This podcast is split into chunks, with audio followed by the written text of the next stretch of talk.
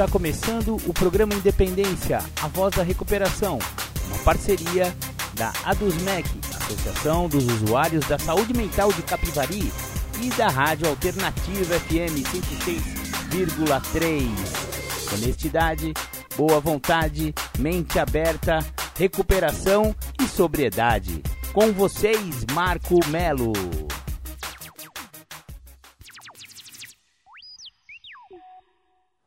Marco Melo sou eu e você já está no programa Independência, hoje, dia 3 de outubro de 2021.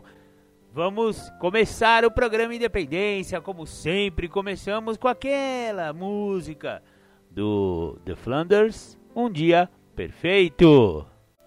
Bacana, você ouviu aí a música do The Flanders, Um Dia Perfeito, a música que sempre abrimos o programa Independência porque ela fala de um assunto bem interessante, que é aquele alcoólico de família boa, aquele alcoólico bem sucedido, que vem de uma origem mais, mais digamos assim, abastada. Portanto, nunca a sociedade quer assumir que esse cara também pode ser um alcoólico ou um alcoólatra, se você preferir.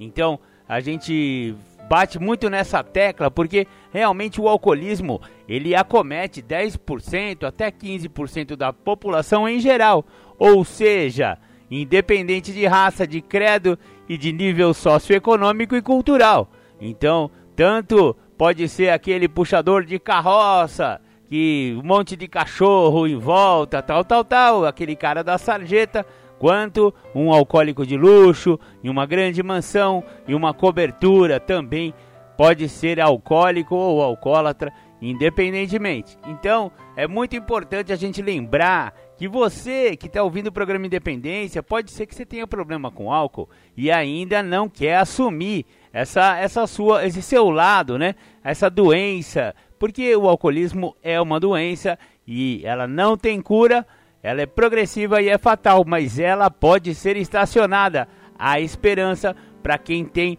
problemas com álcool. E o programa Independência recomenda, né? A gente sugere bastante o programa de 12 passos de narcóticos anônimos e de alcoólicos anônimos, porque é um programa que realmente funciona, onde a pessoa pode estacionar a sua bebedeira. Maravilha, maravilha. Vamos dar continuidade com o programa Independência.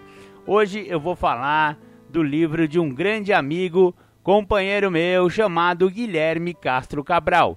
Exatamente, ele, ele lançou um livro, já tem, já tem uns, um, quando, quando que é? É de 2020 esse livro, é.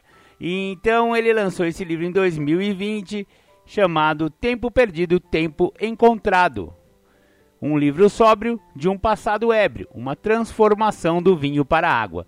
Muito bacana o livro do Cabral. Eu tive o privilégio de ser o diagramador e fiz a arte de capa dele, dei alguns palpites aqui. Desculpa, viu, Cabral, pela minha, pela minha intromissão, mas é que a gente leu o, o manuscrito do Cabral antes dele publicar o livro e foi, é, chegamos a algumas conclusões juntos aí. Eu, se eu, graças a Deus, eu pude colaborar com algum pouquinho do, da minha experiência principalmente também por causa do programa Independência, né? Eu estudo bastante a respeito do alcoolismo, da, da adicção de drogas, então é, espero ter podido colaborar um pouco com o Cabral. Mas o livro é só dele, viu? Eu não escrevi nada nesse livro, mas eu tenho muito orgulho também do projeto gráfico que a gente desenvolveu. Ficou bem bacaninho o livro. Quem quiser adquirir esse livro, ele está à venda, né? É, entre em contato aqui com o programa Independência que a gente dá um jeito de, de botar você em contato com o Cabral e ele passa o livro para vocês, vem pelo correio e tal e coisa. Então, tempo perdido, tempo encontrado é a resenha do programa Independência do dia de hoje. Ah, lembrando que hoje é dia 3, né? 3 de outubro de 2021. Maravilha, maravilha, programa Independência. Então, hoje vai falar sobre alcoolismo dentro da visão do Guilherme Castro Cabral. Bom, logo no prólogo do, do livro, eu vou, eu vou, eu vou resumir aqui para vocês. O público, né, para esse livro são as pessoas que estão chegando a Alcoólicos Anônimos agora, bem como para as pessoas que não necessitam deste livro, mas conhecem alguém que necessita de ajuda. O que me fez escrever este livro? Aprendi na escola militar que para se combater um inimigo, primeiramente você deve conhecê-lo. Uma forma de enfrentar uma doença é conhecendo-a bem. Demorei muito para ter ciência e principalmente assumir a minha doença de alcoolismo. Não é fácil assumir uma doença reconhecendo que ela não tem cura e que deverá ser tratada. Para escrever este trabalho, estudei o assunto em profundidade. Dissequei os meandros da doença do alcoolismo. E a verdadeira ideia deste livro é levar, de forma singela, ao conhecimento de alcoólicos e seus familiares, bem como de mais pessoas interessadas, um maior conhecimento da doença do alcoolismo ou do alcoólatra.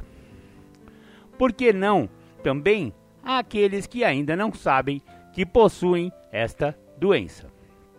Talvez, se outros doentes do alcoolismo souberem que pessoas em piores situações que a sua conseguiram estancar a doença, paralisando-a, não permitindo que ela leve a vítima a um final trágico, tomem coragem para também assumirem sua condição e tentarem trabalhar o vício, arredando-o de si.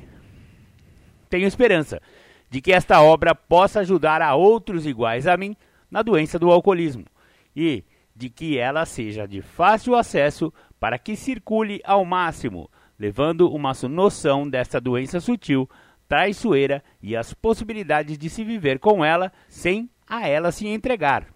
Confesso que demorei muito para criar coragem de tomar uma decisão que agora sei que foi acertada: a de evitar o primeiro gole. Dos 37 anos de bebedeira, passei por diversos momentos em que percebia que estava afundando num vício, mas passava por cima e continuava. Vício é algo que nos arrasta para o mal, com uma força descomunal, inexplicável. Se perguntar para qualquer viciado o porquê de ele beber, por exemplo, ou fumar, certamente ele responderá: Não sei, simplesmente porque gosto. Será? Creio que ninguém goste de estar afundando num vício perigoso, progressivo e fatal. Vamos lá então. Vem a pergunta: Eu sou um alcoólatra? Um detalhe importante é a questão de quando uma pessoa que bebe pode ser considerada um alcoólico. Uns dizem, ele só bebe aos finais de semana. Outros dizem, ele só bebe uma vez por mês, etc. Veja bem, a questão de ser ou não alcoólico não diz respeito à quantidade de vezes que a pessoa bebe por semana, ou por mês, ou por ano. O ponto relevante é se há ou não há controle na ingestão de bebidas alcoólicas. Explicando melhor, suponhamos que uma pessoa beba somente aos finais de semana, sábados e domingos. Porém, ao ingerir o primeiro gole, não há controle sobre a quantidade. Essa pessoa encontra-se dentro da ideia de alcoolismo. Existem alcoólicos de final de semana, existem alcoólicos de uma vez por semana e existem alcoólicos que só atolam o pé na jaca, uma vez por mês. Portanto, beber somente uma vez por semana ou uma vez por mês não exclui a possibilidade de ser alcoólico. Assim como beber diariamente não inclui a possibilidade de ser alcoólico necessariamente. Para um não alcoólico, não existe relevância no dia em que bebe ou quantas vezes bebe. A relevância está no controle da quantidade ingerida. O alcoolismo é mais determinado na falta de limites, no descontrole ao ingerir a bebida alcoólica e o tornar, consequentemente, um bebedor problema. Bebedor problema é todo alcoólico. Não quer dizer que seja um brigão ou coisa que o valha. Um alcoólico sempre será um bebedor problema por não ter controle sobre a bebida, por no mínimo bombardear sua saúde e causar problemas emocionais para a família. Um não alcoólico não tem a necessidade de ficar 30 dias sem beber para provar que não é alcoólico. Já o alcoólico pode ficar 30 dias ou mais sem beber, sem deixar de ser alcoólico. Essa atitude de parar por tempos variados não exclui a qualificação de alcoólico. Em suma, e ao fim, o que determina ser a pessoa um dependente do álcool não são as maneiras ou a frequência. O parâmetro que define melhor é o limite ou a falta dele, o controle sobre o álcool ou a falta do controle. Mais do que a maioria das pessoas, o alcoólico vive uma vida dupla. É um verdadeiro ator. Para as pessoas de fora, ele se apresenta como se estivesse no palco. Isso é o que ele quer que os outros vejam. Quer gozar de uma certa reputação, mas sabe no fundo do coração que não a merece. Isso é um trecho do livro Na Opinião do Bill, na página 140. O alcoólico tem verdadeira fissura pelo álcool. Segundo a OMS, Organização Mundial da Saúde, fissura refere-se a um desejo intenso de consumir uma substância psicoativa, associando à intenção de repetir a experiência dos seus efeitos, sendo geralmente acompanhada de alterações no humor, no comportamento e da cognição. Outro conceito defende que a fissura engloba não somente o desejo, mas também a intenção de consumir uma substância psicoativa, o alívio dos efeitos negativos dos sintomas de abstinência e a experiência de um efeito positivo. Fundamentado na teoria cognitivo-comportamental, entende-se que a fissura ocorre quando, diante da apresentação de um determinado estímulo, que pode ser interno, como a ansiedade ou a depressão, ou externo, como a presença de amigos que usam drogas, são ativadas crenças centrais e crenças adictivas. Lembramos que, de forma triste, constatamos que o alcoólatra traduz a presença do inumano que insiste em prevalecer no humano que bebe, aquele que perde a medida de sua humanidade, infla-se de poderes e arde na fogueira do álcool, sem conseguir dormir sossegado com sua humanidade. Para fugir do que é, ele desenvolve a crença psicótica de apossar-se de um Deus que cria, cultura, venera e domina, mas pelo qual desafortunadamente acabará sempre sendo dominado. Viver em estado de híbris alcoólatra é a tragédia de cerca de 30 milhões de brasileiros, uma imensa população que no fim da história pode acabar na loucura, na morte prematura de si ou de outros, provocando incontáveis e dramáticos sofrimentos para familiares, colegas de trabalho e pessoas que, com muito esforço e dedicação, humanizaram-se mais e sofrem diariamente com a violência cruel da idolatria pelo álcool. Este último parágrafo traduz a ideia de que o alcoolismo é uma doença reflexiva, ou seja, em torno de 45 a 50 pessoas que vivem ao redor do doente do alcoolismo sofrem com a codependência. Segundo a Organização Mundial da Saúde, o alcoolismo é considerado uma doença incurável, progressiva, reflexiva e de terminação fatal. CIT-10, F10, Código Internacional de Doenças. Felizmente, como diz o irmão Eugênio Salneve, não tem cura, mas tem tratamento. O que fazer? Para o dependente do álcool, o requisito essencial para que ele se afaste das fissuras e procure ajuda é o desejo de parar de beber. O desejo de parar de beber não depende de nenhuma seita ou religião, nenhum movimento político, nenhuma organização ou instituição. Aquele que segue a programação, como por exemplo os 12 passos de AA, certamente tem o propósito primordial de manter-se sóbrio e ajudar outros alcoólicos a alcançarem a sobriedade, além de fazer uma profunda mudança de sua vida. É genial porque aquele que busca ajuda será ajudado por alguém que também está buscando ajuda. Isso horizontaliza as relações. Este é o exemplo mais poderoso da Irmandade de AA. Ajude a si mesmo, que estará ajudando a outros que se aproximarem de você. Honestidade, boa vontade, mente aberta. Só eu posso, mas não posso sozinho. O alcoólatra não quer vivenciar a dor em seus aspectos humanos e simbólicos.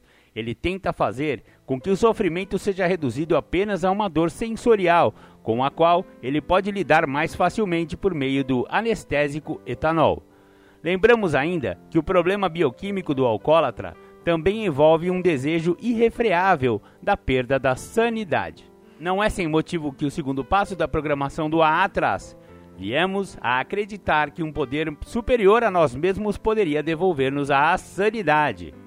Pesquisa de 1998 da Universidade de São Paulo e do Instituto Médico Legal de São Paulo mostrou que entre 5.700 pessoas que morreram de causas não naturais na Grande São Paulo, 48% estavam sob efeito do álcool. Não existe a cura da doença, mas existem possibilidades de se viver com ela sem sofrimentos e entendendo que existe vida fora do álcool. E vida muito boa, na realidade, sem máscaras e sem o ópio. Mais 24 horas de sobriedade a cada um que estiver lendo este livro. O segredo para muitos foi a questão alfabética. Bastou trocar o beber pelo A. Esse é o livro Tempo Perdido, Tempo Encontrado de Guilherme Castro Cabral. Alcoólatra é o adorador do álcool, por excelência. Já o alcoólico é o indivíduo que desenvolveu a consciência de ser um ex-alcoólatra e vai aceitando-se humano. Alcoolista é o adepto do álcool. Ista, sufixo formador de adjetivos substantivos que exprimem a noção do adepto. Por exemplo, liberalista. Ocupação ou ofício: acordeonista, jornalista. Significado de dipsomaníaco. A dipsomania é um impulso mórbido, periódico e irresistível que leva o indivíduo a ingerir grande quantidade de bebidas alcoólicas, ou seja, alcoolismo. Em meus 37 anos de bebedeira, quanto tempo perdido houve? Horas a fio sentado em mesas de boteco, ou bebendo em casa, ou na casa de amigos e, muitas vezes, sem saber que estava presente. Quantas horas não dá para mensurar, mas dá para se ter uma boa ideia. Por que tempo perdido? Vamos considerar somente os últimos quatro anos, ou seja, de outubro de 2015 a outubro de 2019. Nesse período foi o momento em que minha situação de alcoólico se agravou muito. Eu já estava no fundo do poço. Explico: para mim, existem aqueles alcoólicos que se encontram no fundo do poço, ou seja, chegaram ao extremo da perdição, respeitante a saúde própria, às amizades. Perdeu a família, perdeu amores, perdeu patrimônios e assim por diante. Quando o alcoólico está no fundo do eu posso, ele já sente que, se continuar na bebedeira, chegará ao fundo do poço. Do poço ao poço é questão de pouco tempo. Eu senti que já não podia mais continuar com aquela bebedeira. Assim dizia para mim mesmo: eu não posso mais continuar. Se continuar, o poço será ali, logo na frente. Quando chega ao não posso mais, o caminho ao poço é breve e quando começam a acontecer coisas mais dramáticas.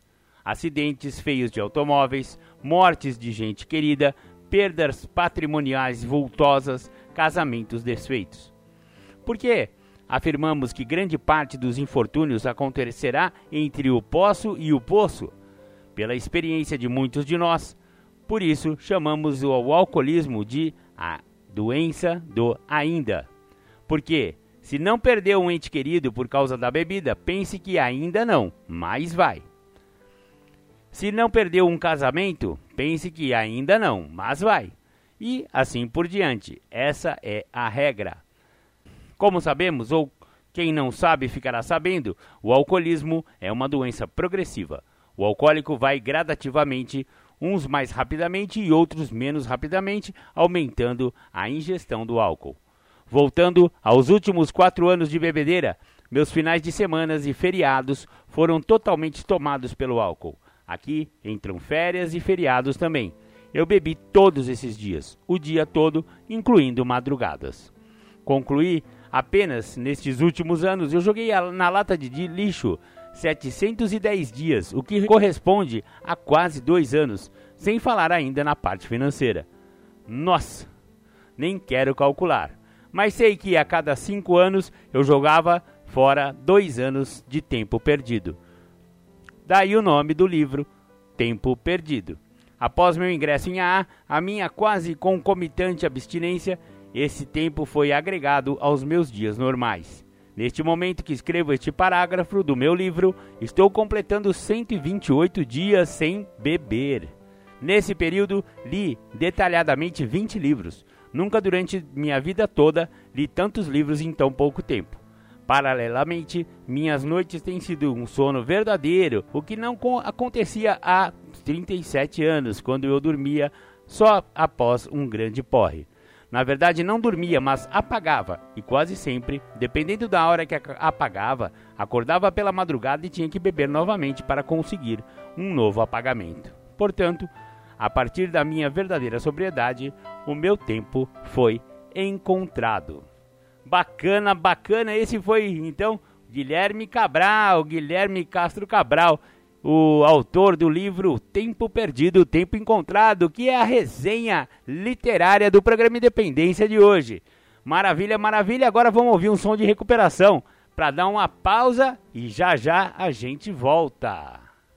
Beleza, voltamos aqui com o programa Independência. Você ouviu só por hoje eu não vou mais morrer, da turma lá do NA. Uma música bem bacana que fala bastante da doença da adicção. Hoje o programa Independência está resenhando exatamente o livro Tempo Perdido, Tempo Encontrado do Guilherme Cabral. Obrigado Cabral pela pelo exemplar do livro que você me deu aqui. Muito bacana o programa Independência hoje. Está falando do seu livro. Maravilha, agora eu, eu separei mais um capítulo para a gente ler. Infelizmente não vamos poder falar sobre o livro inteiro. Se você quiser, tiver curiosidade de conhecer o livro Tempo Perdido, Tempo Encontrado de Guilherme Castro Cabral, é só entrar em contato aqui 996 50 10 63 e pedir aí que o programa Independência vai botar você em contato com o Cabral e você vai poder adquirir um exemplar desse livro muito bacana que fala sobre alcoolismo e a recuperação do alcoolismo através do grupo do AA. Beleza, beleza. O capítulo que eu separei agora para a gente dar uma estudada é Falar a doença, ouvir a cura. O alcoolismo é entendido como uma doença incurável, progressiva e fatal, de base física e espiritual que se caracteriza pela perda de controle sobre o álcool, levando o alcoólico a beber de maneira compulsiva, o que pode vir a conduzi-lo à loucura ou à morte prematura.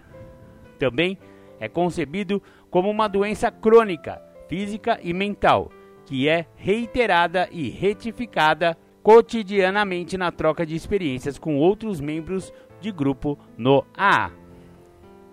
O alcoolismo também é concebido como uma doença que se articula à dimensão propriamente moral do indivíduo, tornando-o irresponsável em todas as suas relações sociais. Não por acaso, a Irmandade de AA também representa o alcoolismo como uma doença espiritual que altera o comportamento do alcoólico, tornando-o egocêntrico e, com isso, afetando todas as dimensões de sua vida social, notadamente na família e no trabalho. No modelo de AA, a deterioração moral do alcoólico tem uma causa bem definida, a saber, o egocentrismo. A doença alcoólica provoca um autocentramento do alcoólico, potencializando uma confiança ilimitada na sua capacidade. Isolado e fechado em si mesmo, o alcoólico acredita que é capaz de controlar o ato de beber a partir da própria vontade. Abre aspas. Eu bebo quando eu quero. Fecha aspas. Diz quando questionado sobre sua capacidade de controlar as doses de bebida alcoólica ingerida. Em vez de propor um simples substituto para o álcool, ao qual os membros de AA se alienariam, o grupo de AA possibilita a criação de um novo laço social que permite ao alcoólico ressignificar sua experiência passada em torno dos valores da abstinência e da sobriedade, fazendo-o redescobrir os valores de amizade e responsabilidade. Cada grupo de AA é um céu seguro, mas esse céu está sempre limitado pelo álcool tirano, tal como os homens sobre a jangada de Ed Kickenberger. Nós que vivemos em AA agarramos-nos uns aos outros com uma determinação que o mundo exterior raramente compreende. A anarquia do indivíduo se funde. O amor próprio se rende à democracia e converte em realidade. Começamos a perceber a verdadeira liberdade do espírito. Cresce a consciência de que tudo vai bem e cada um de nós pode confiar implicitamente em Deus, que é o nosso guia amoroso, interno e superior. O modelo de AA baseia-se em um conjunto de procedimentos voltados ao aprimoramento espiritual do indivíduo considerado doente, expresso nos doze passos e nas doze tradições. De um lado, esse modelo inclui a admissão de que existe um problema em relação ao uso do álcool, a busca de ajuda, a autoavaliação, a partilha em nível confidencial e a disposição tanto para reparar os danos causados a terceiros como para trabalhar com outros alcoólicos que desejem se recuperar. Como sublinha Batson, o objetivo perseguido no modelo de AA é o de permitir que o alcoólico coloque seu alcoolismo no interior de si mesmo, incorporando-o por meio da ideia de que é portador de uma doença incurável com a qual deve aprender a conviver. É exatamente isso o que afirma um membro de A. Eu sou João, doente alcoólico em recuperação. Eu agradeço ao Poder Superior, companheiros e companheiras que me ajudaram nessa recuperação. Sou portador da doença do alcoolismo, uma doença que estava guardada dentro de mim e que se manifesta em qualquer ocasião em que eu tiver contato com a bebida alcoólica. De outro lado, estão inclusas as relações que os membros de AA mantêm-se entre si e a sociedade em geral, aquelas reguladas com base em um conjunto de parceiros que garantem a unidade da Irmandade, como explicam Jovelin e Oreskovic. Durante as reuniões são criados laços de sociabilidade entre os bebedores, camaradagem, amizades e afinidades novas se constroem dentro de uma rede que tem em comum não apenas o seu alcoolismo passado, mas também sua abstinência presente. A A é uma filosofia. Uma religião tem caracteristicamente uma origem divina. Ela orienta as pessoas quanto ao seu relacionamento com o poder superior e promete suas recompensas e punições após a morte.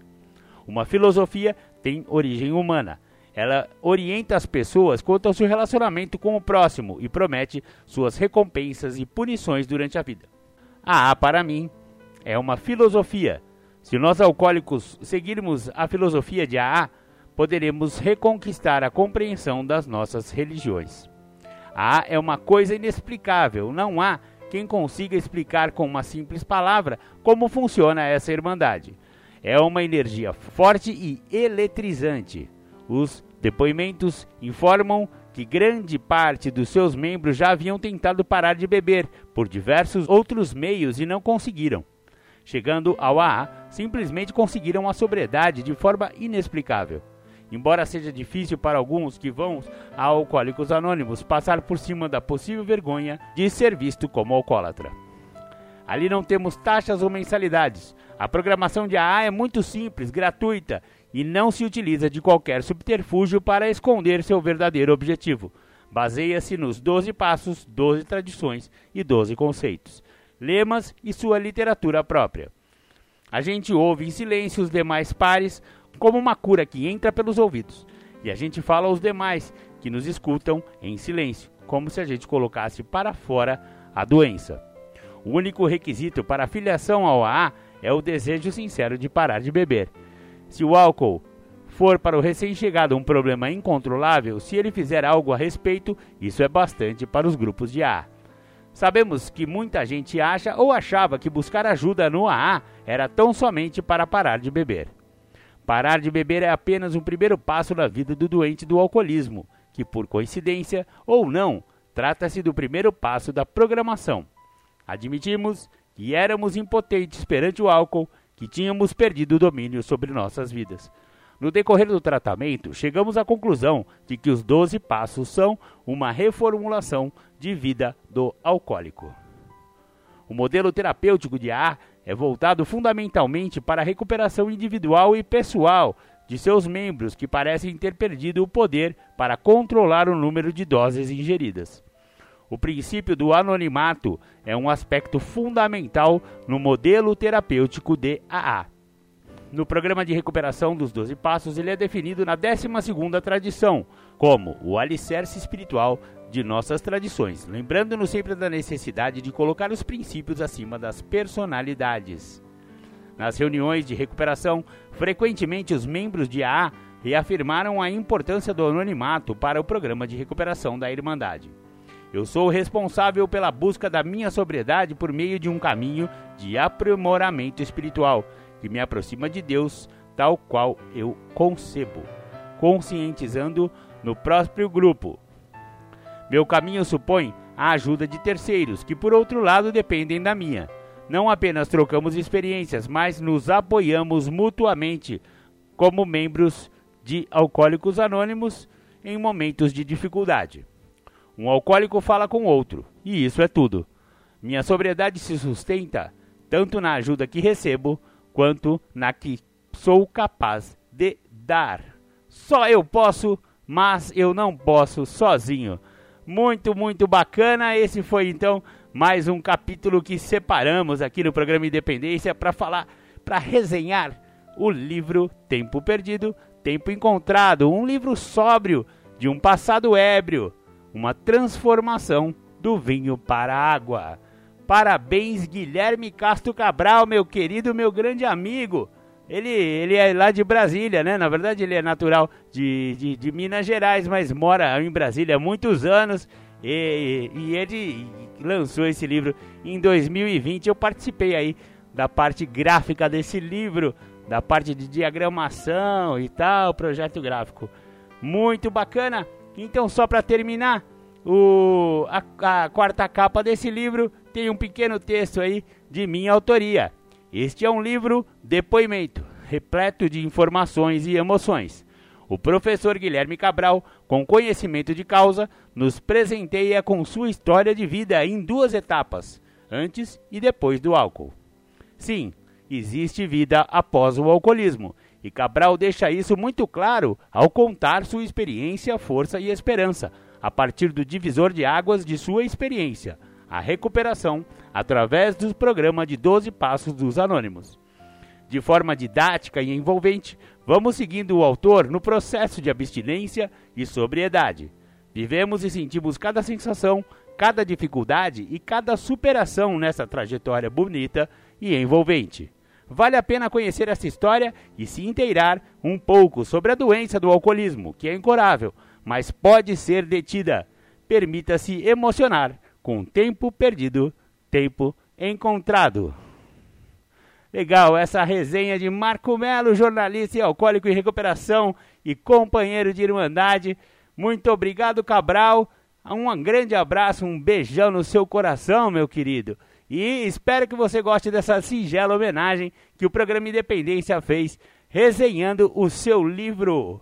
Maravilha, maravilha. Voltamos então agora. Vamos, vamos dar mais uma pausa? Vamos ouvir mais um som de recuperação e já já eu volto com o Julião. Bacana, você ouviu aí então um som do Detonautas que fala sobre os temas aqui do programa Independência, recuperação, adicção, etc e tal. Maravilha, maravilha. Agora vamos para o Julião com a sua primeira temática do dia de hoje, que chama-se pertencimento. Com vocês, Júlio César falar de um tema específico, falar de pertencimento. O programa de 12 Passos de Recuperação, programa dos anônimos, tanto dos alcoólicos anônimos quanto narcóticos anônimos ou qualquer irmandade anônima, ele não pode abrir concessão. Nenhuma pessoa portadora da doença da adicção, seja esta dentro de uma escala de oito tipos que envolve sexo, jogo, compras, busca de emoção, dependência química, alcoólica, pode querer trabalhar o programa como se tivesse uma concessão. Ou eu trabalho o programa de forma permanente, faço um processo de pertencimento da minha pessoa ao programa, ou então o programa não vai funcionar para mim. É importante saber isso, que o programa ele só deixa de funcionar para a pessoa que está lendo a literatura ou vivendo o que o programa tem a oferecer, quando o mesmo trabalha dentro de uma concessão. É como estar numa estrada. E aí nessa estrada existe um fator de concessão. Até um determinado percurso da estrada não tem pedágio. Dali em diante tem um pedágio e tem que se pagar. Então, quando eu quero que o programa funcione para a minha pessoa, Júlio, dentro dos 26 anos que eu tenho, com o que eu tenho a oferecer ao programa, eu tenho um problema maior, eu tenho um fator de concessão. Obviamente, eu vou ter que pagar um preço caríssimo por isso, por causa que esse processo que eu chamo de pedágio são as minhas vontades. Então, como eu quero que seja feita as minhas vontades, eu vou ter que pagar um preço por isso. Não tem como fugir disso. Ou eu estou num processo de pertencimento, entendo que pertenço ao programa, pertenço ao que o programa tem a oferecer, vivo o que o programa me oferece, ou então eu estou realmente dentro de um quadro de comprometimento. Porque eu quero, através de uma concessão, que assim eu acredito que eu estou fazendo para o programa, que o programa funcione com o que eu estou a oferecer ao programa. Por isso que muitos dos mesmos, que são pessoas iguais a mim, sofrem das mesmas dores que as minhas, têm os mesmos pormenores que os meus, são pessoas que são reconhecidas, vistas, notadas, tanto dentro dos grupos anônimos como fora dos grupos anônimos, são alcoolistas, são dependentes químicos, acabam não tendo e não desfrutando do benefício do programa, que é a libertação da doença, porque os mesmos querem com que o programa funcione para eles através da concessão que eles estão dando ao programa. É como se Júlio fosse tão importante ao programa que o programa só iria vir a funcionar através de uma liberação e autorização que o Júlio está dando para o programa, sendo que tem que ser ao contrário. Uma vez que eu me coloque através do que o programa me oferece, a primeira coisa que eu tenho que admitir é o meu estado de fraqueza, a minha perda o meu estado de impotência. Por isso que o primeiro passo começa com impotência, começa com perda, começa com fraqueza, não começa com uma concessão, querendo com que o programa funcione, com o que eu estou concedindo ao programa para com que o programa assim funcione. Essa falsa concessão que eu acabo trazendo comigo é uma negociata e o programa não aceita negociata ou eu pertenço ao programa, ou eu vivo um estado de pertencimento ao programa, ou eu não me recupero. Não tem dois caminhos, só existe um caminho. Então, enquanto eu não tenho esse entendimento, eu fico a sofrer dos resultados das minhas escolhas, que fazem parte desse processo que eu chamo de concessão, que é a ideia do pedágio. Tô, eu estou mesmo preparado para pagar esse pedágio? Eu tenho realmente reservas o suficiente para bancar esse pedágio? Porque, pelo que eu entendo de toda a construção e edificação da minha história de vida, eu não tenho mais condição nem psíquica e nem física para pagar esse pedágio. Eu cheguei ao ápice da loucura da minha vida, que foi chegar ao uso de substâncias psicoativas, incluindo álcool, esperando que eu ia ter uma saída para os problemas que eu já trazia comigo. Então, uma vez que eu entenda que eu já não tenho mais condição, por qual motivo eu ainda estou a querer pagar esse pedágio? Por que, que eu acredito ainda que dentro da ideia de estou a fazer uma concessão ao programa para que o programa funcione com o que eu estou a trazer ao programa? O programa vai funcionar funcionar para o Júlio com o que ele oferece. Ele deixa claro: você perdeu o controle, Júlio, sua vida ficou ingovernável, você realmente tem um problema maior que está dentro da sua maneira de pensar, na sua forma de agir, no teu jeito de ser. Se você não mudar a tua maneira de enxergar as coisas, no caso, ter uma outra retina, e essa outra retina tem que ser a partir do outro. Se você não tiver uma retina a partir da retina do outro, você não muda a sua maneira de ver. Você continua ainda a acreditar nessa concessão que você está querendo que o programa pegue de você. Você está então trazendo ao programa uma ideia para que o programa venha funcionar com a sua ideia, Júlio. Não, cara, o programa já funciona com o que ele tem, da maneira que ele traz, da forma que ele foi elaborado, para que você possa tentar, ou então se adequar, ou então buscar fazer o seu melhor possível, Júlio, para que ele funcione em sua vida. Agora, por muitas das vezes, o que eu não quero é ter o fator de pertencimento a este programa.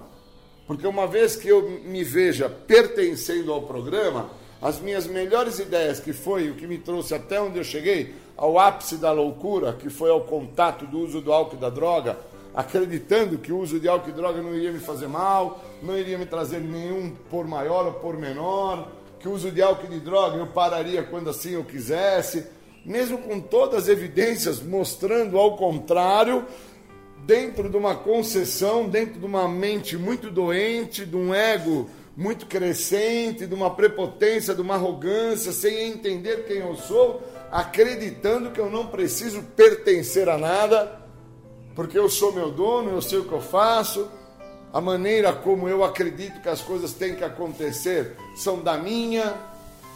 E enquanto eu não me atento a todo esse processo, eu não entendo que o que me falta é um estado de pertencimento. Eu preciso pertencer a algo. Se esse algo é o programa de alcoólicos anônimos, ou o programa de narcóticos anônimos, ou o programa dos comedores compulsivos, dos devedores anônimos, programa dos fumantes anônimos. Eu preciso, uma vez que eu entenda que pertencendo a algo, eu tenho que viver o que este algo me oferece, eu tenho que quebrar essa ideia da concessão. Agora, quando eu não quebro essa ideia da concessão, eu estou fadado aos resultados finais da minha própria maneira de pensar, de agir e de ser, uma maneira muito doente. Uma maneira extremamente comprometedora, onde a mesma maneira de pensar já me trouxe até onde eu cheguei, que não é onde eu me encontro agora, é onde eu cheguei, porque onde eu me encontro agora, eu estou realmente maravilhado, eu estou alicerçado, eu estou, de uma certa forma, acolhido aonde eu cheguei. Mas eu preciso entender como que é que eu cheguei nesse local onde agora eu estou maravilhado, acolhido, estou amparado. Eu cheguei trazendo comigo o resultado final de uma maneira muito doente de não entender que a falta do percebimento, a falta do entendimento de que eu precisava pertencer a algo, iria me trazer problemas maiores. E quando eu trago essa ideia, eu trago dentro da ideia do pertencimento, que eu também não pertencia à minha família. Eu também não pertencia aos meus iguais. Eu também não pertencia àqueles que estavam para me amparar, para me acolher, me proteger, me educar, me amar. Porque se assim eu pertencesse a eles, eu não iria de uma forma como eu trago a ideia da concessão, tentar negociar com eles como um pedágio. E eu paguei um preço caro no pedágio em relação à minha família, que é a ausência que eu vivi dentro daquele espaço a qual eu deveria ter pertencido e não pertenci. E com o tempo, dentro daquele espaço, meu pai se foi, minha mãe se foi, meu irmão se foi, as pessoas que de certa forma estavam para me acolher, me amparar e me proteger, as mesmas se foram e eu fico dentro da ideia da concessão, que eu queria que para com que eles estivessem comigo houvesse um estado de concessão, até tal espaço da minha vida, eles podiam participar. Daquele espaço em diante, eles não tinham mais o direito de fazer parte. Então é como estar na estrada, até determinado percurso da estrada, vou de boa. E de um determinado período em diante, tem um pedágio para ser pago. Será que eu tenho para pagar esse pedágio? Será que eu consigo? Então a ideia do pertencimento está nisso ou eu pertenço a algo, no caso é os 12 passos, entendo que pertencer a este algo vai implicar com que eu tenha que deixar de fazer a minha vontade. e entendo também que ao estar a pertencer a este algo, este algo vai ter que ser o ar que eu respiro. Se eu não tiver esse entendimento, com todo o tempo que eu já me encontro em recuperação, que não é pouco, eu estou fadado a não ter as mudanças que eu posso vir a ter uma vez que eu pertença a este programa. As mudanças elas não acontecem por osmose, elas não acontecem por acaso. Eu preciso, no mínimo, é desse estado de pertencimento. Porque se eu não entro dentro desse momento que eu trago como pertencimento, eu estou então pautado de que aquela concessão, aquela maneira como eu acreditava que funcionava, que era dentro de uma ideia de que as pessoas, os lugares e as coisas, de certa forma, para chegarem até a minha pessoa, elas tinham que, de certa forma, por conta delas, pagar um pedágio. Mas as mesmas não tinham para pagar esse pedágio. As mesmas estavam numa posição para receber e não para pagar. Elas não estavam para gastar. Elas estavam para receber, elas estavam para ganhar, elas estavam num momento muito bom da história de vida delas. E dentro da minha má interpretação em relação ao que eu chamo de pertencimento, o resultado final disso foi dor e sofrimento. É dentro desse processo de dor e sofrimento que eu tenho que entender ao que eu estou pertencendo agora. Estou pertencendo ao programa que traz a ideia da libertação deste algo chamado adicção, que tanto me comprometeu, ou estou a pertencer à minha maneira de pensar, acreditando na minha própria maneira de pensar, aonde eu quero com que o programa funcione, mas com o que eu tenho a oferecer ao programa e não com o que o programa me oferece. Então eu preciso entender como é que eu me encontro dentro da ideia aonde eu pertenço, porque senão eu não desfruto de um benefício ímpar, que é a libertação da doença da adicção. Eu até concordo que tem pessoas que têm dificuldade para interpretar o estado de pertencimento, mas eu também não posso discordar que tem pessoas que, dentro da ideia de concessões, as mesmas querem pertencer ao programa através do que elas estão em busca de oferecer ao programa. E o programa não precisa do que você oferece. O programa já tem o que ele oferece a você. E eu levei muitos anos para entender o que o programa me oferecia. Que não era parar de usar droga, não era voltar para a escola, não era casar, não era namorar, não era ter dinheiro, não era ter prestígio, fama e poder. Era entender a importância que eu tenho. Quando eu entendo a importância que eu tenho sobre estar a pertencer aonde eu me encontro, seja na minha casa, seja dentro do grupo anônimo, seja dentro de uma literatura, quando eu estou a entender a importância do pertencimento, eu consigo então entender que se eu não permitir com que o programa venha a pertencer a esta vida que eu ainda assim tenho, obviamente eu não desfruto de vidas melhores. Então é um processo. Passos. São passos, não são pulos. Ou eu pertenço ao programa de 12 passos, ou eu não pertenço a nada. Não tem dois caminhos, só tem um caminho. Queria agradecer bons momentos. Obrigado.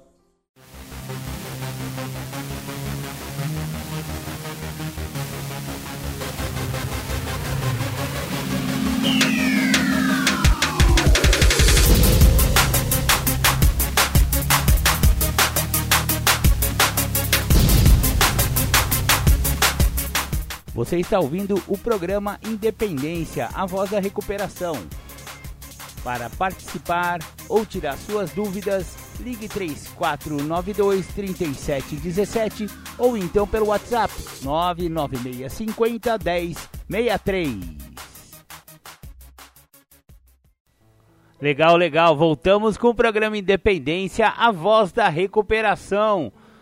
Vamos agora ouvir o nosso querido amigo Bruno Góes, exatamente, Bruno Góes, que tem o seu canal lá no YouTube. Se você quiser conhecer o trabalho do Bruno Góes, é só conectar lá no YouTube. Pode digitar lá Bruno Góes e você vai achar o canal Codependência e Adicção, que são assuntos bem decorrentes aí do programa Independência. É um canal amigo aí do programa Independência e eu vou disponibilizar para vocês um, um áudio que ele fala a respeito da codependência e a minha vida sentimental. É, porque quando a gente convive é, com um adicto ou com um alcoólico, no uso, né, na ativa, é, fica bem comprometida a nossa capacidade de amar, fica distorcida, né, a nossa capacidade de amar. E muitas das vezes, principalmente no caso das mulheres, das mães ou das esposas, tudo fica muito diferente, muito distorcido e, e os relacionamentos todos são comprometidos em função desta, dessa, dessa, dessa, desse relacionamento disfuncional, né?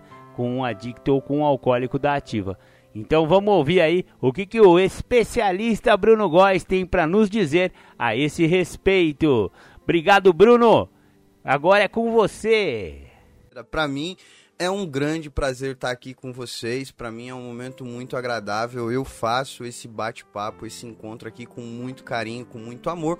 Para quem ainda não me conhece, para quem está chegando aqui pela primeira vez, meu nome é Bruno Renato Góes. Seja muito bem-vindo ao meu canal, canal da Codependência. Além de codependência, nós falamos aqui também sobre adicção, dependência química, né? problemas com drogas e problemas emocionais. Então, para você que está chegando agora, seja muito bem-vindo.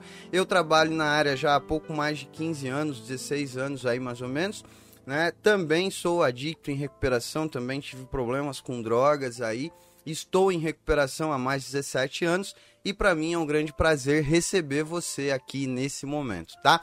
É, hoje nós vamos falar um pouco sobre desligamento emocional, né? Codependência, o quanto a codependência afeta a minha vida sentimental, a minha vida emocional.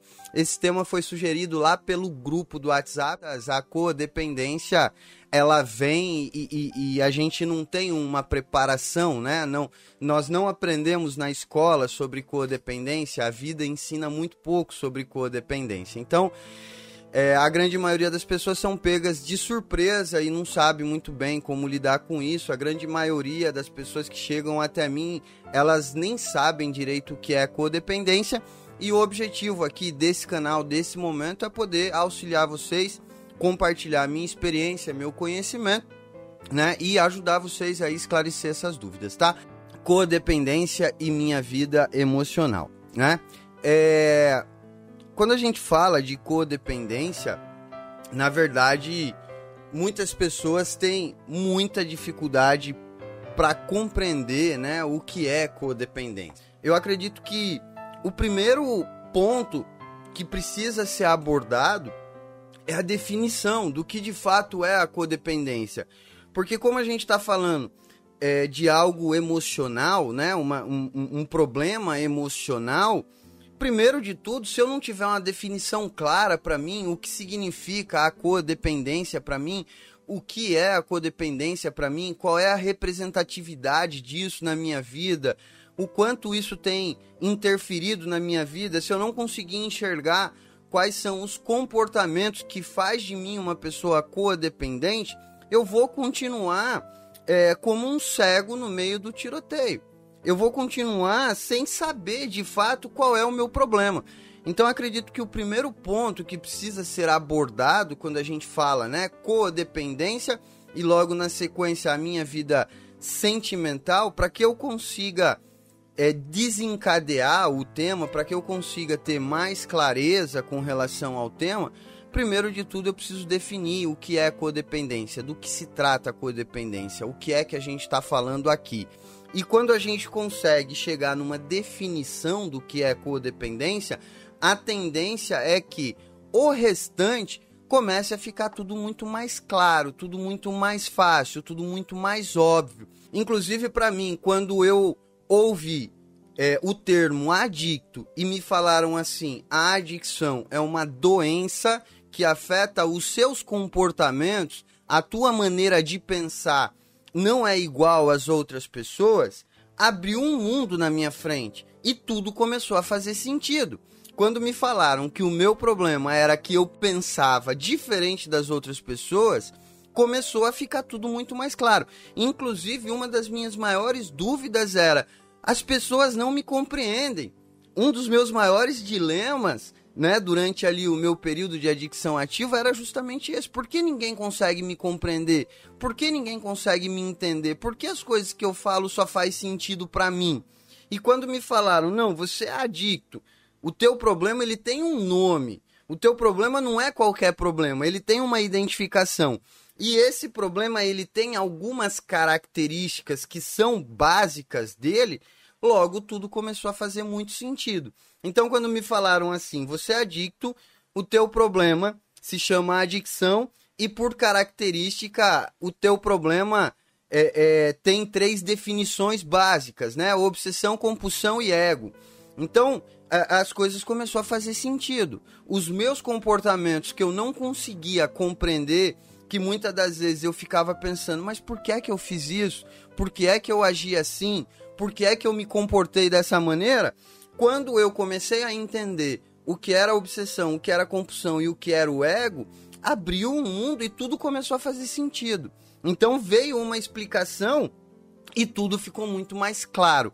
Logo, eu também começo a compreender qual é a solução, porque se o problema ele tem um nome, ele se chama adicção, logo significa que eu preciso entender um pouco mais sobre isso. E se esse problema ele tem três vertentes, obsessão, compulsão e ego, logo eu preciso começar a reparar na minha vida o quanto esses três comportamentos têm inter interferido, em quais momentos esses comportamentos aparecem, em quais momentos desperta um gatilho em que eu fico uma pessoa obsessiva, em que eu fico uma pessoa compulsiva, em que eu me torno uma pessoa egocêntrica. Então, ter uma clareza sobre o tema ajuda muito. Agora, é, o grande dilema é que não existe uma especificação óbvia, principalmente quando a gente fala de codependência.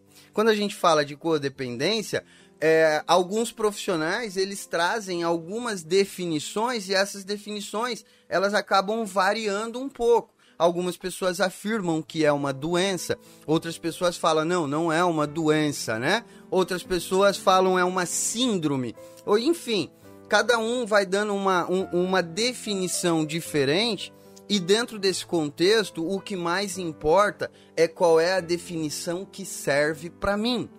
Aonde é que eu me identifico? E para isso a gente precisa entender um pouco mais sobre essa questão codependência. Para que eu consiga me identificar como codependente, eu preciso enxergar as características da codependência na minha vida, senão nada vai fazer sentido.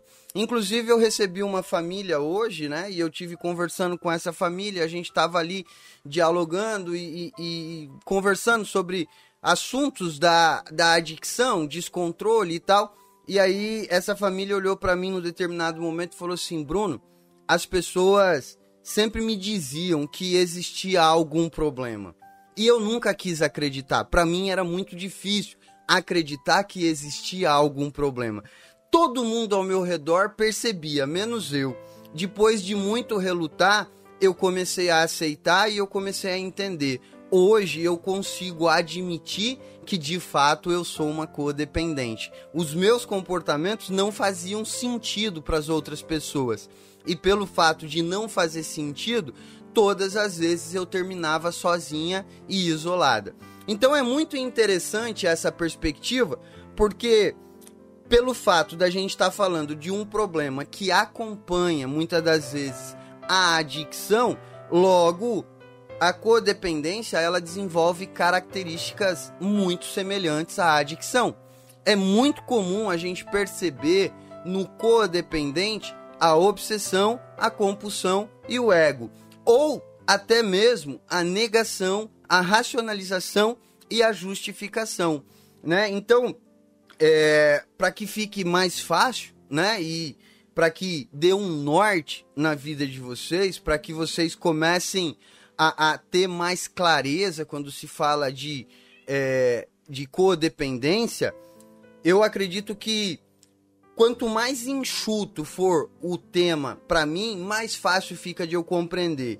E aí eu pensando muito sobre isso, né? Hoje lá é, é, tentando encontrar maneiras e meios de poder auxiliar, ajudar vocês, eu cheguei nessa conclusão que se a gente partir do princípio de que a codependência, independente de ser uma doença ou não, e aí cada um tem a liberdade de enxergar como quiser, mas dentro desse contexto, eu consegui enxergar a negação, a racionalização e a justificação, fica tudo muito mais fácil para que eu comece a identificar em quais momentos a codependência tem interferido na minha vida. Afinal de contas, se a gente quer falar de vida é, sentimental, emocional, eu preciso, num primeiro momento, identificar o quanto esses comportamentos da codependência têm interferido na minha vida emocional, sentimental.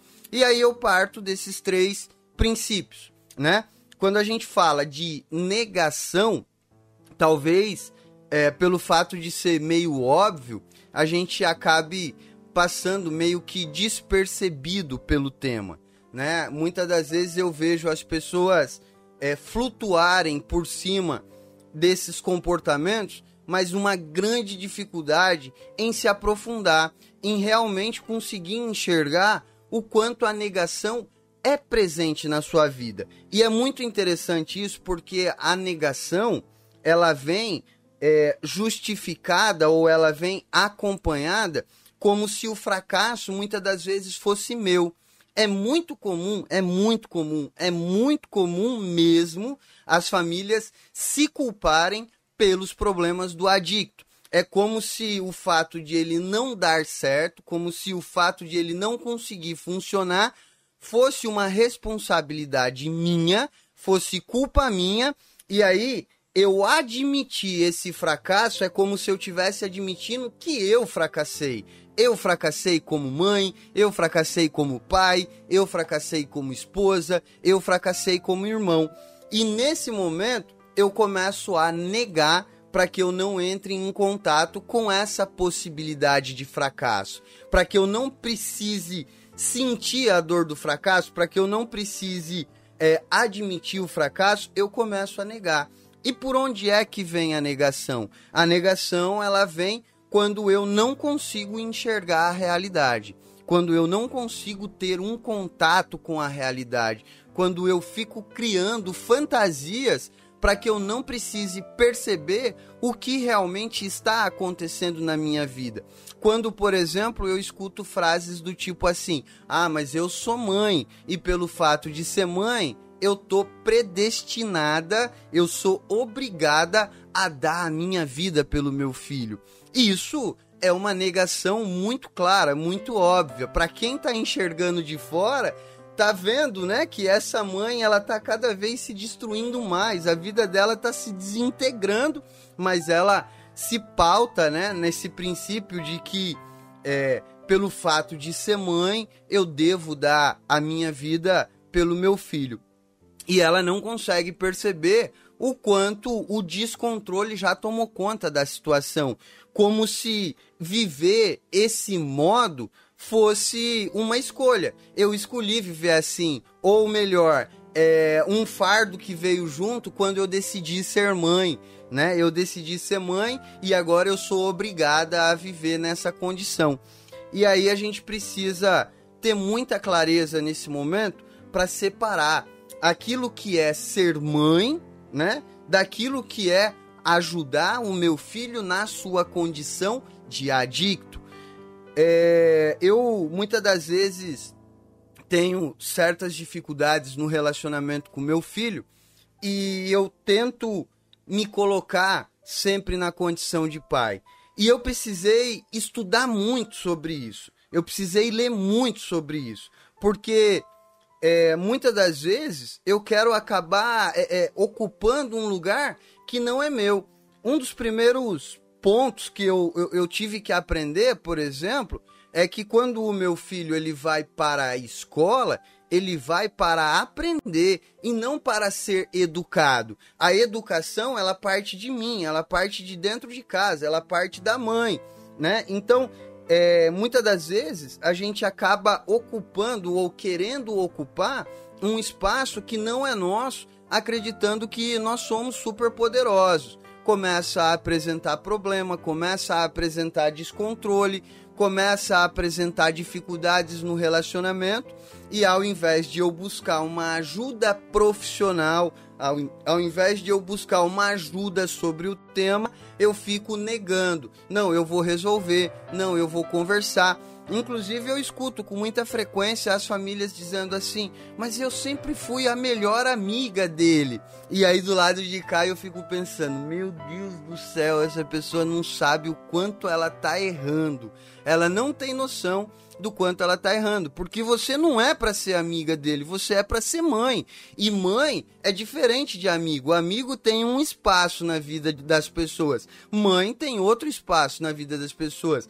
Amigo tem um papel na vida das pessoas, tem uma representatividade na vida das pessoas. Mãe tem outra representatividade.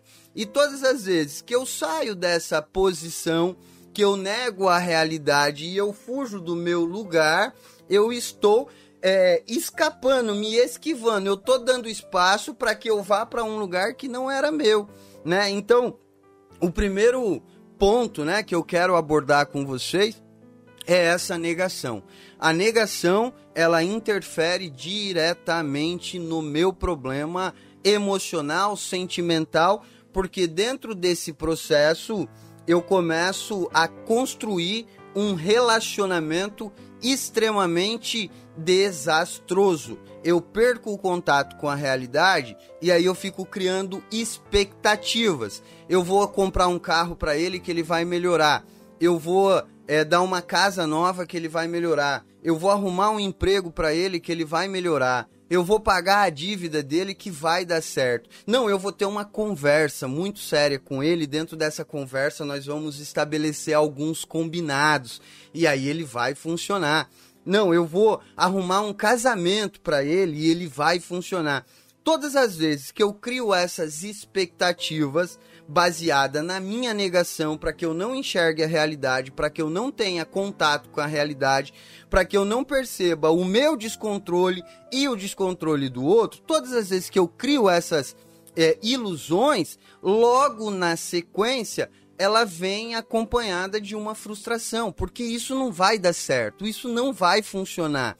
Entenda que para eu resolver um problema específico, Logo, eu preciso de uma solução específica. Não adianta eu querer tapar o sol com a peneira. Academia, trabalho, responsabilidade, compromisso, casamento, filho, dinheiro, falta de dinheiro, nada disso resolve o problema de adicção. O que resolve o problema de adicção é tratamento para o adicto. Logo, o que resolve o problema de codependência é tratamento para o codependente. Então, é, a fuga da realidade, ela traz essa fantasia, né? Todas as vezes que eu nego, eu fujo da realidade e quando eu fujo da realidade, eu crio uma fantasia e logo depois dessa fantasia vem a frustração. O problema começa justamente aí. Todas as vezes que eu me frustro com o adicto, o vínculo que eu desenvolvo com ele é pautado nessa frustração. E aí começa a gerar o conflito. Mas eu sou mãe, eu deveria amar. Mas eu sou mãe, eu deveria educar. Mas eu sou mãe, eu deveria cuidar. Mas eu sou esposa, eu deveria ser companheira. Mas eu sou esposa, eu deveria amar mas ele me frustrou. E aí eu senti ódio, eu senti raiva, mas eu não posso sentir ódio, eu não posso sentir raiva porque eu sou mãe, porque eu sou esposa. E aí eu não posso é, falar desse sentimento também, porque se eu falar desse sentimento, ele vai usar mais ainda e ele vai se descontrolar mais ainda. E aí eu começo a criar uma jornada pisando em ovos repleta de expectativa e frustração, expectativa e frustração, expectativa e frustração, expectativa e frustração. E certamente isso vai trazer uma carga emocional gigantesca. Junto com essa negação, muito provavelmente as pessoas que estão ao seu redor, elas começaram a notar que há alguma coisa de errado muito provavelmente aquelas pessoas que são mais próximas de você, elas começaram a perguntar: ei, o que é que está acontecendo? Por que é que você não vai mais no salão de beleza? Por que é que você não vem mais na minha casa? Por que é que a gente não faz mais aquele bate-papo? E todas as vezes que você se vê frente a uma pergunta, a um questionamento como esse, você é obrigado a mentir, porque você está negando o problema. E aí você cria uma justificativa para aquela pergunta, e todas as vezes que você justifica, você acaba se desmoralizando diante de si próprio. Então você vai se isolando para que você não tenha que ficar respondendo essas perguntas chatas, para que você não tenha que ficar se confrontando com essa realidade, você vai se afastando das pessoas. Então a negação, ela tem um papel fundamental na vida do codependente para que a codependência ela continue agindo, para que a codependência ela continue interferindo na tua vida emocional. Logo após a negação, né, e eu gastei um pouco mais de tempo aqui para falar de negação, porque os outros dois temas, eles vêm é, é, acompanhando essa negação.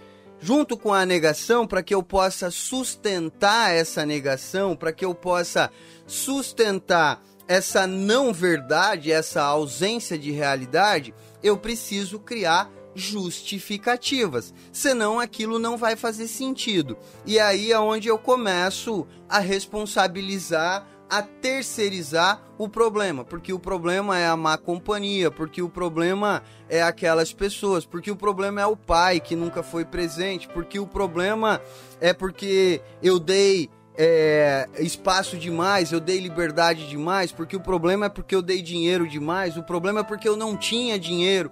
E eu fico criando justificativas para que eu não precise entrar em contato com o problema para que eu continue sustentando a minha negação, para que eu não precise olhar para a minha realidade e perceber que o descontrole ele está se fazendo presente. Eu já não consigo mais dormir, eu já não consigo mais comer, eu já não consigo mais cuidar da minha saúde, eu já não consigo mais ter uma vida financeira organizada. Todas as vezes eu acabo tendo que pagar dívidas, pagando dívidas que não são minhas e assim vai sucessivamente.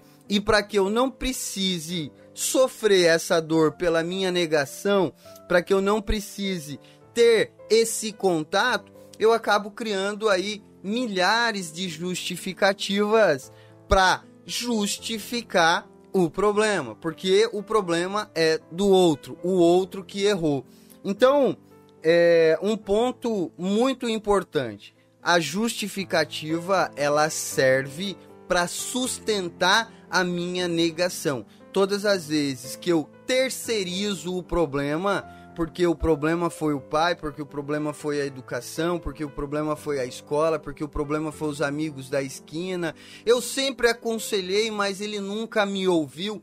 Todas as vezes que eu terceirizo o problema, eu estou justificando. Precisamos compreender que a adicção, ela não é uma escolha, ela é uma doença. Ninguém escolhe ser adicto. Eu não escolhi ser adicto, a minha mãe não escolheu que eu fosse adicto, o meu pai não escolheu que eu fosse adicto. Ninguém escolheu ser adicto. Logo, pelo fato de não ter sido uma escolha, logo também não dá para encontrar responsáveis. É a mesma coisa que olhar para um diabético e querer encontrar qual foi o açúcar que desenvolveu a diabetes nele porque o problema mais óbvio do, dia, do diabético é o açúcar. Então, vamos encontrar qual foi o açúcar que desenvolveu a diabetes e aí a gente tira esse açúcar da vida do diabético e está resolvido o problema. E não é por aí, não é assim que funciona. Então, todas as vezes que eu justifico, que eu crio histórias que não são reais, eu estou justificando e todas as vezes que eu estou justificando, eu estou alimentando a minha negação. Eu estou me distanciando da realidade, eu estou fugindo da realidade. E aí a terceira, o terceiro ponto, né, a terceira característica da codependência é a racionalização. A racionalização é aquilo que alimenta a justificativa. A ideia vem, não, a culpa é do pai, porque o pai ele não foi presente. E aí eu começo a procurar momentos na trajetória de vida daquele indivíduo em que de fato o pai não foi ausente, para que eu possa comprovar a ausência do pai para que essa história faça sentido. Então é muito interessante esse processo, porque é, eu vejo às vezes as pessoas chegam para mim com a história pronta com a história já assim extremamente desenhada, como se de fato ela tivesse a solução do problema, porque o problema do meu filho é a esposa que largou ele porque ela não compreende ele, eles sempre tiveram um relacionamento muito difícil e ela era uma pessoa muito explosiva, nossa, como ela era difícil de lidar, e aí no pior momento da vida dele, ela o abandonou.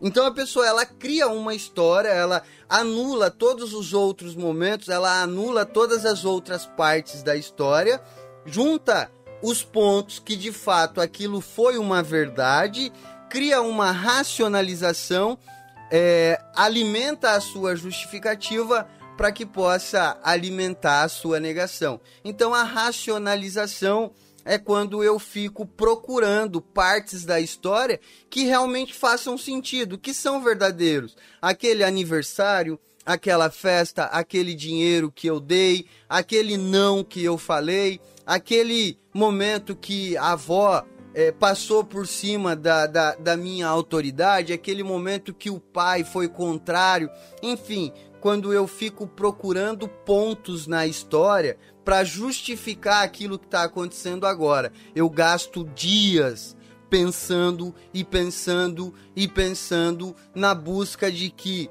eu vá encontrar uma solução. Se eu achar o ponto exato da história, tudo vai fazer sentido e eu vou encontrar a solução do problema. Então falamos aqui sobre negação, falamos sobre justificação e falamos sobre racionalização características que compreendo eu, e aí vale ressaltar que essa é uma compreensão minha, características essas que eu compreendo ser a base da codependência. A codependência se alimenta dessas três características, desses três padrões comportamentais que o codependente desenvolve para alimentar a sua codependência. Então chegamos até um momento aonde é, eu tenho um nome para o meu problema, né? Afinal de contas, todo mundo que chegou aqui no canal chegou porque viveu um descontrole em sua vida. Todo mundo chegou até aqui porque não tinha uma resposta e talvez nem soubesse qual era o nome do problema chegou até aqui porque não conseguia entender o que é que estava acontecendo. Por que é que eu ajo assim? Por que é que eu me comporto assim? Por que é que eu faço isso?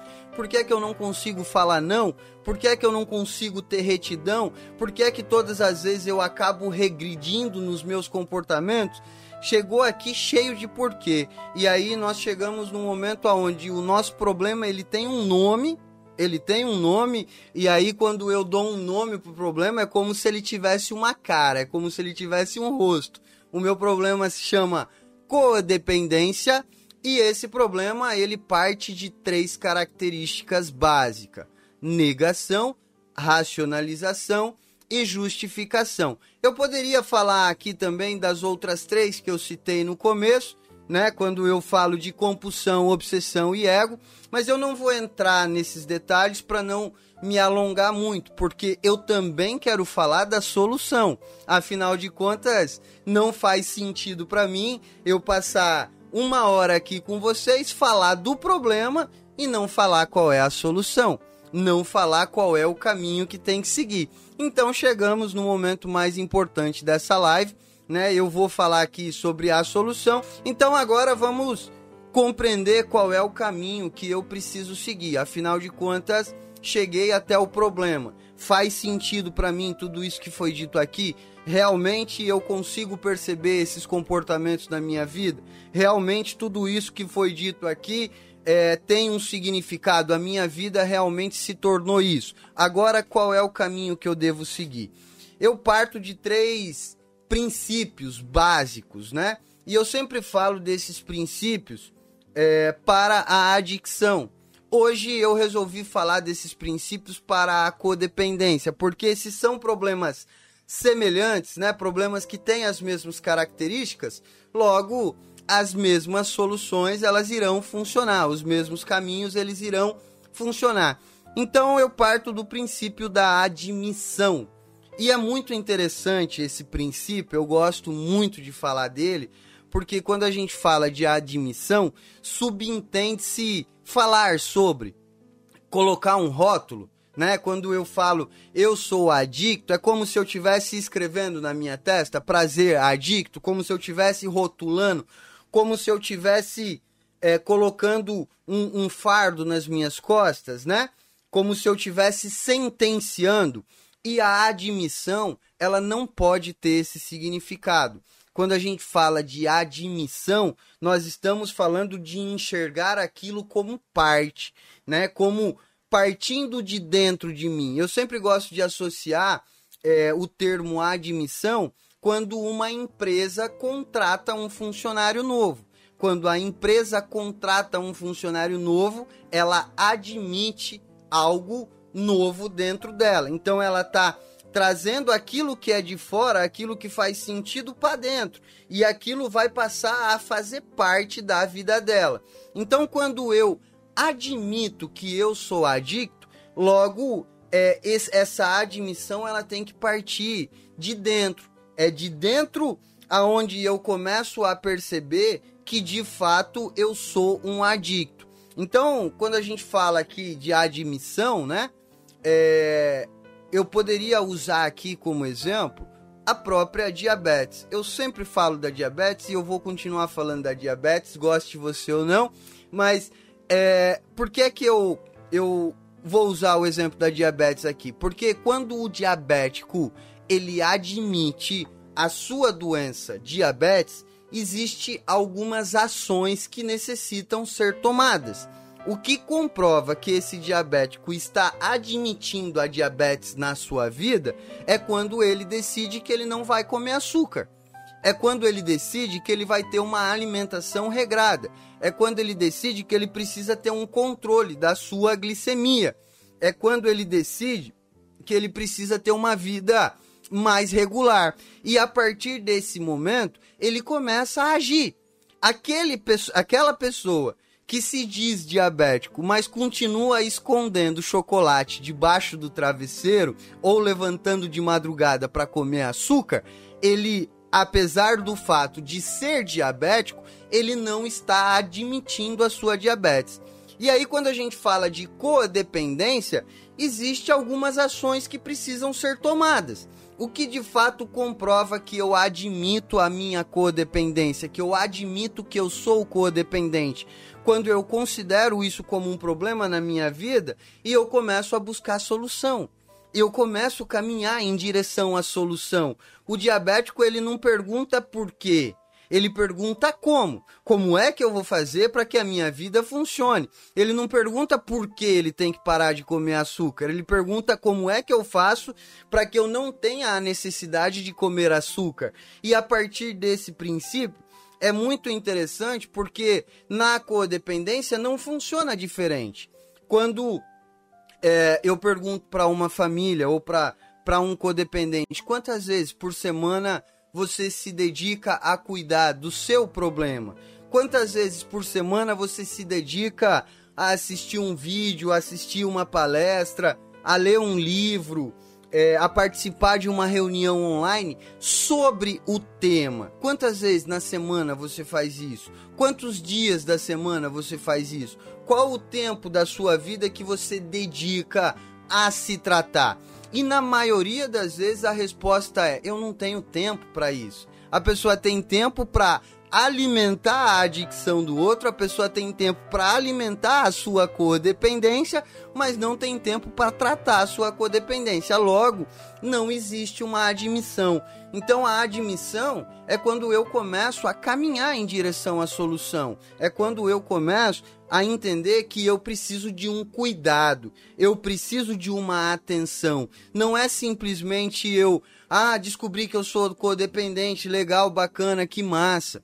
Não, é quando eu compreendo que a minha vida ela não será igual à das outras pessoas. A minha vida será diferente. Eu vou precisar de uma rotina diferente. Eu vou precisar observar os meus comportamentos com mais atenção. Eu vou precisar me dedicar mais a me cuidar. Logo também vem, junto da admissão, a rendição. E a rendição, talvez nesse momento, pareça é, quando eu paro de fazer as coisas. E aí parece meio contraditório. Como assim, Bruno? A, a admissão é quando eu começo a buscar ajuda e a rendição é quando eu paro. Não, a rendição não é parar. A rendição não é parar. A rendição é eu entender que eu não tenho todas as respostas. É entender que eu preciso de ajuda.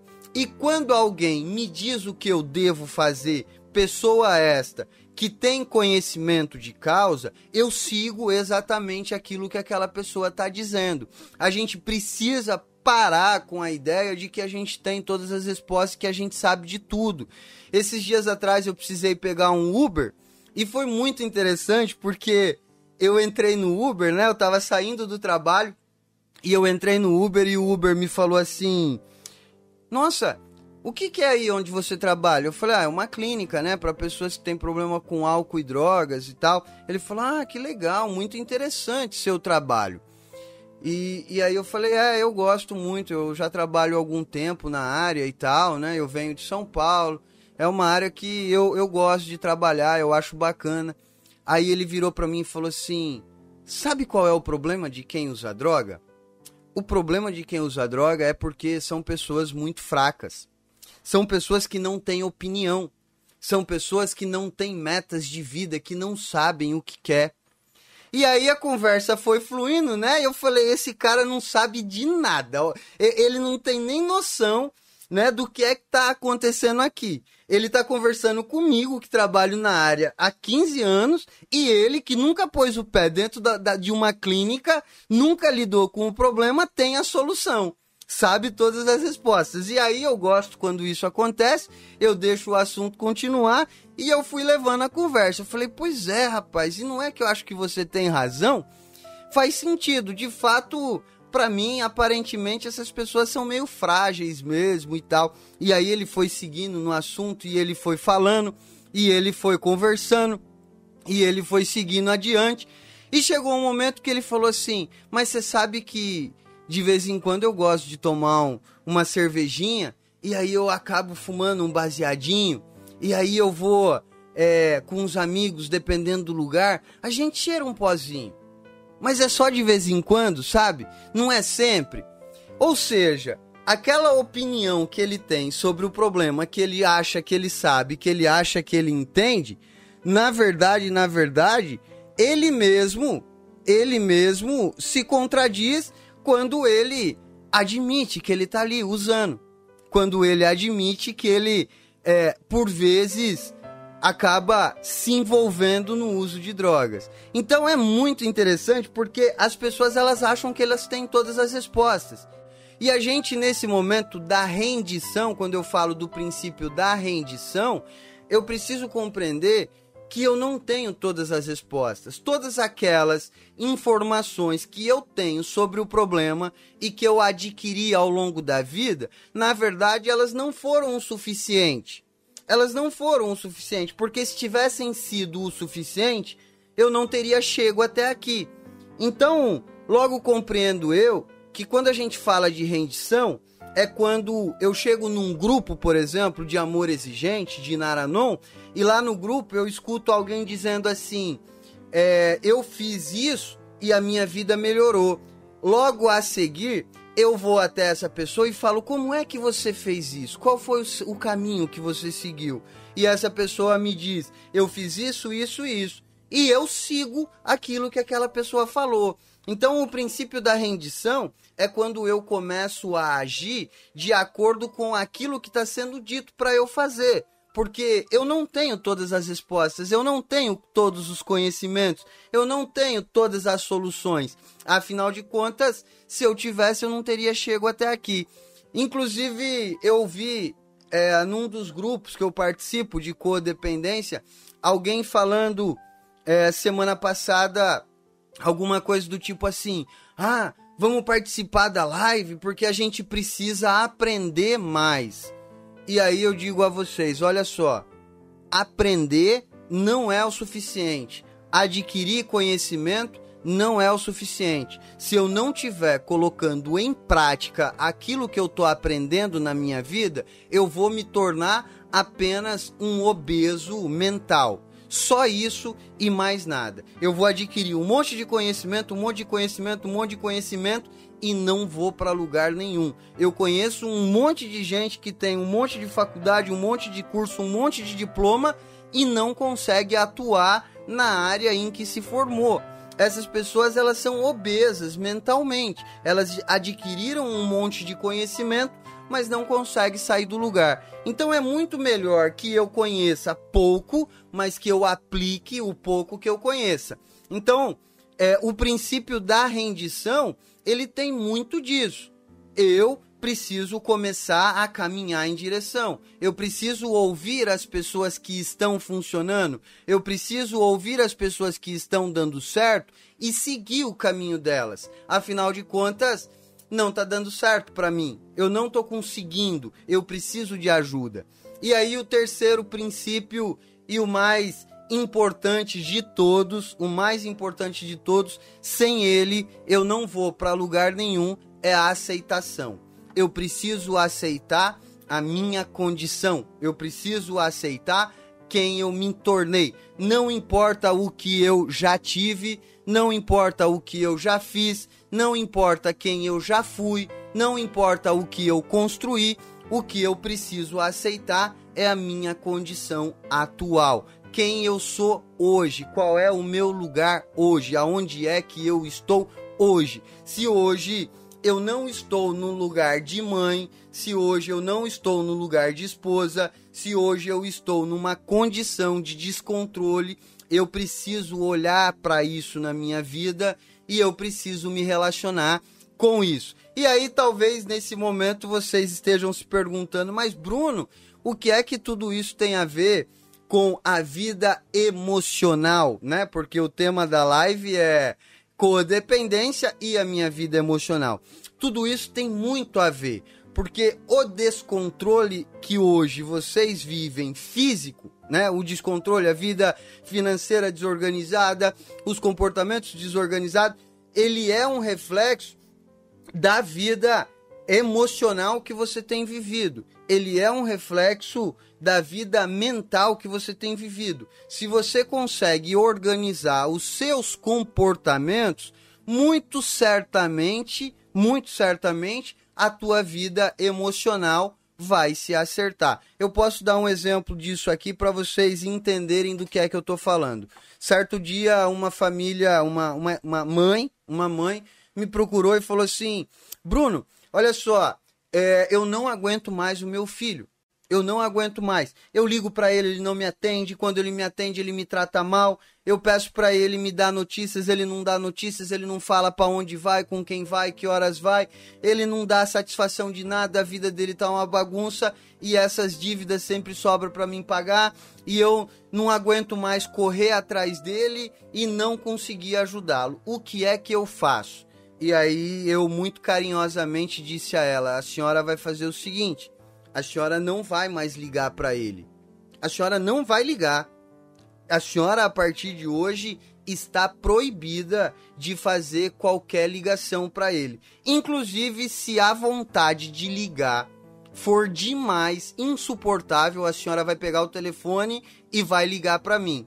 Ao longo desses dias, eu quero que você vá me mandando mensagens do que está acontecendo e como está sendo. Depois de alguns dias, essa mulher me procurou e falou assim: Bruno, você não sabe o que foi que aconteceu. Eu falei: Pois me conte. Ela falou: O meu filho veio até a minha casa e me disse para onde ele ia, o que ele iria fazer e que horas ele ia voltar. E aí eu perguntei para ela assim: "E qual foi o teu sentimento?" Ela falou: "Eu me senti mãe.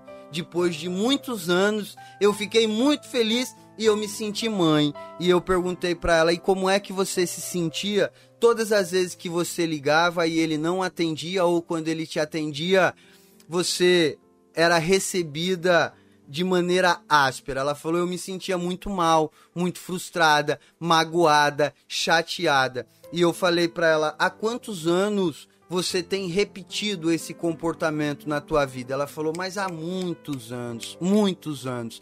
E aí eu digo: percebe que você passou muitos anos da tua vida construindo uma relação em sentimentos ruins, em sentimentos negativos? Quando eu tomo uma atitude, uma atitude, eu posso mudar toda a trajetória da minha vida emocional. Porque quando eu mudo uma atitude e ele vem até mim, o sentimento que eu tenho é de que a coisa está funcionando, está dando certo, eu estou ocupando o meu lugar, eu estou ocupando a minha posição, e aí eu começo a construir uma relação baseada naquele sentimento bom naquele sentimento gostoso. Então muda toda a vida sentimental, toda a vida emocional. Mas para que isso funcione, primeiro eu preciso trazer tudo isso para a parte racional. Eu preciso ter um contato, eu preciso que isso aconteça de maneira racional na minha vida, senão eu vou continuar vivendo de maneira descontrolada. Bom, gente, acho que é isso, né? Beijo no coração de vocês muito feliz de poder estar aqui. Eu fico muito contente com esses momentos, muito mais contente ainda com a participação, com o carinho de vocês. Espero vocês na próxima quinta-feira, às 21 horas aqui no YouTube. Fiquem com Deus, boa noite e até quinta-feira que vem.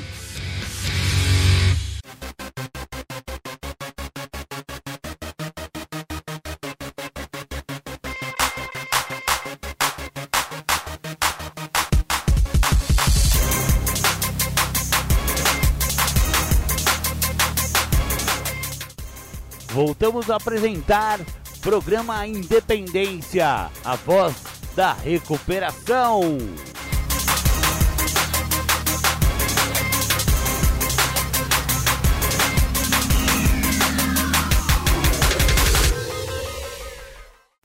Bacana, bacana, você ouviu aí Bruno Góes, meu querido, meu amigo, obrigado Brunão pela participação aí no programa Independência com o tema codependência e minha vida sentimental.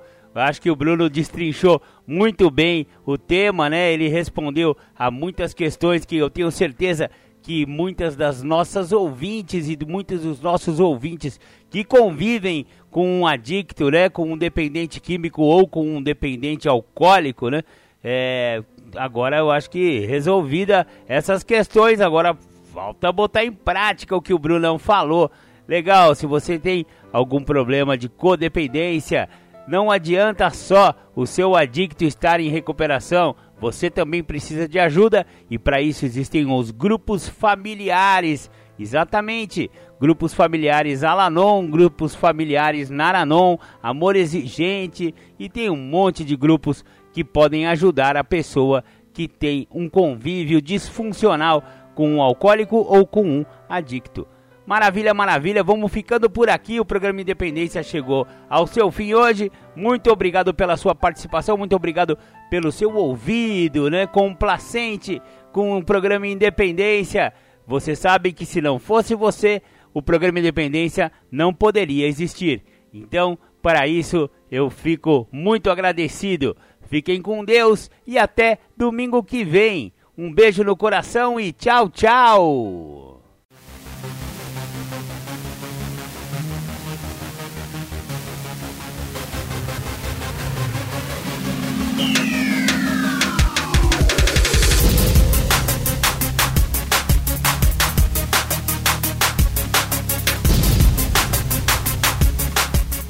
Você ouviu o programa Independência, a voz da recuperação, uma parceria da ADUSMEC, Associação dos Usuários da Saúde Mental de Capivari e da Rádio Alternativa 106,3.